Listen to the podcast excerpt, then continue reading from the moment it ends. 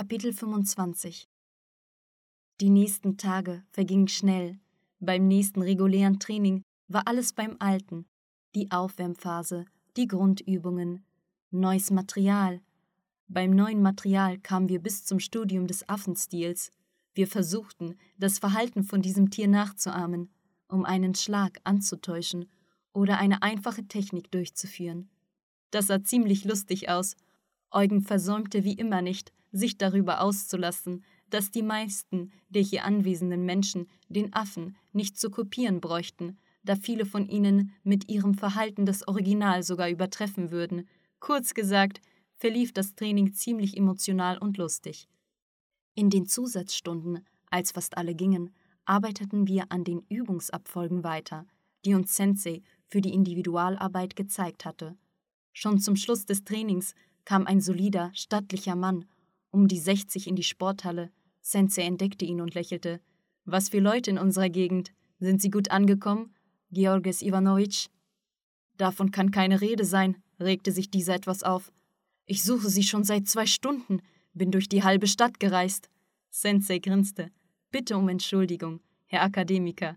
Ich war beschäftigt und konnte Sie nicht an der Gangway abholen. Sie begrüßten sich ohne große Umstände, gingen in das Innere der Sporthalle, setzten sich auf die Sportbänke und fingen an, etwas zu besprechen. Ich platzte vor Neugier, als ich vom Akademiker hörte, die anderen Anwesenden reagierten überhaupt nicht auf den Gast. Die älteren Jungs arbeiteten an ihren Schlagtechniken konzentriert weiter, als ob nichts passiert wäre. Auch unsere Jungs standen ihnen nichts nach.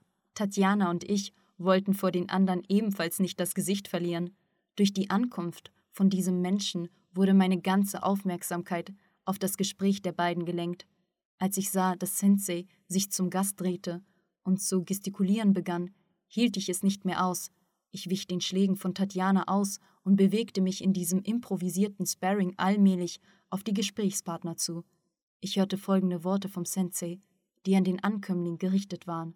Als du vor über 20 Jahren von Weltruhm und Anerkennung als herausragender Wissenschaftler träumtest, hast du uns selbst deine Dienste im Tausch für konkretes Wissen angeboten, welches dich an die Spitze der Wissenschaftler setzen würde. Das gibt's nicht, dachte ich verblüfft. Sensei ist mit ihm per Du. Und was ist mit uns gemeint? Um welche Dienste geht es?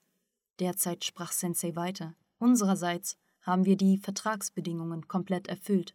Du hast von uns genaue Informationen, vom Halbleiter Heterolaster bis zum Sonnenenergiekonverter bekommen. Reicht dir das nicht? Du hast das ganze Leben keinen Finger gerührt, hast unser Wissen genutzt, und zum nächsten Jubiläum wirst du auch noch den Nobelpreis bekommen. Ist das etwas schlecht? Ich verstehe nicht, wo es Probleme gibt. Die ganze Zeit saß der Mann mit dem Kopf nach unten. Als Sensei fertig war, hob er den Kopf. Sein Gesicht war von der starken Aufregung gerötet. Welche Probleme, sagen Sie? Halten Sie mich für einen Dummkopf? Und dann fügte er schon ruhiger hinzu. Ich kann mich gut daran erinnern und nehme meine Worte nicht zurück. Erklären Sie mir bitte, wo ich eine Energiequelle mit der erforderlichen Leistung finden kann, um eure Anlage, deren Zeichnungen ihr mir gegeben habt, zum Laufen zu bringen, muss ich mindestens die ganze Region um Leningrad ohne Stromversorgung lassen. Und Sie bitten mich darum, dass diese Anlage von Anfang August bis Dezember arbeitet? Bedeutet dies, dass die ganze Region um Leningrad die ganzen Monate im Dunkeln sitzen soll? Um die Energiequelle machen Sie sich keine Sorgen, sehr geehrter Georgis Iwanowitsch. Dafür wird gesorgt. Wollt ihr etwa einen Atomgenerator in mein Institut reinschleppen? Wie stellt ihr euch das vor? Und warum soll das in unserem Institut sein? Kann man das nicht irgendwo anders in Moskau zum Beispiel machen? Wir können natürlich, aber wir dachten, dass es in eurem Institut bequemer wäre. Für die Energiequelle wird gesorgt. Machen Sie sich keine Sorgen. Sie ist sehr klein, wird nicht größer als ein Koffer sein und also wenig Platz einnehmen. Da ist genug Energie vorhanden, damit die Anlage die notwendige Zeit arbeiten kann. Entschuldigen Sie, aber Sie sprachen doch von Millionen von Kilowatt. Soll das alles in einem Koffer sein? Und keine Atomenergie? wunderte sich der Akademiker. Sensei lächelte. Machen Sie sich keinen Kopf. Ich kann die Neugierde zumindest teilweise stillen und sofort erzählen, dass es ein Vakuum-Energiestrahler ist. Außerdem geben wir Ihnen, wie versprochen, den Wechselrichter für dieses Gerät. Aber ich warne Sie sofort. Ich empfehle Ihnen nicht, an diesen Geräten rumzuschnüffeln und sie auseinanderzunehmen. Sonst wird es millionenmal schlimmer als in Hiroshima sein. Nach außen hin sind sie aber absolut ungefährlich. Merken Sie sich, dass die Anlage spätestens ab 15. August durchgehend laufen soll. Gut, aber wann werden sie mir gebracht? Ich glaube, dass sie Ihnen direkt nach Weihnachten gebracht werden. Gut, nur der Akademiker zögerte etwas. Was? Mich interessiert eine Frage. Sie sprechen über die Nichteinmischung in unsere Angelegenheiten. Diese Anlage zeugt vom Gegenteil. Wir mischen uns nicht ein. Wenn wir uns einmischen würden, dann würden wir die Ereignisse verhindern, die passieren werden. Aber das wäre nicht recht. Es ist euer Wille. Macht, was ihr wollt. Aber das Einzige, was nicht in unserem Interesse ist, dass hier ein dritter Weltkrieg mit Atomwaffeneinsatz ausbricht. Deswegen wollen wir die Folgen dieser Ereignisse etwas glätten. Wo ist die Garantie, dass diese Wellen keinem schaden? Wir garantieren, dass sie absolut unschädlich sind.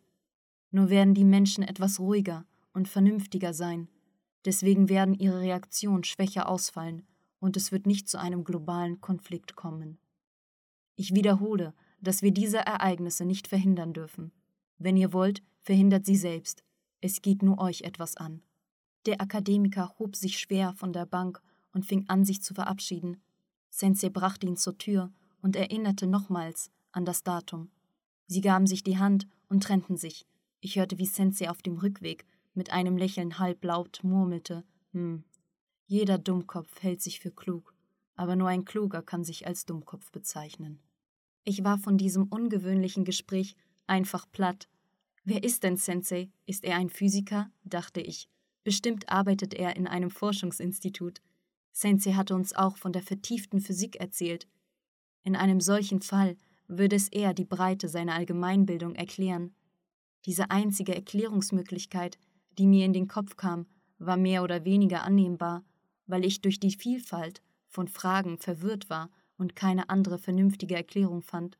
Sensei wuchs in meinen Augen zu einer wissenschaftlichen Autorität, weil sogar ein Akademiker auf ihn hörte obwohl Sensei selbst sich nicht von der Menge abheben wollte. Auf dem Weg nach Hause scherzte er wie immer mit uns und hielt unsere gute Laune nach dem Affentraining aufrecht.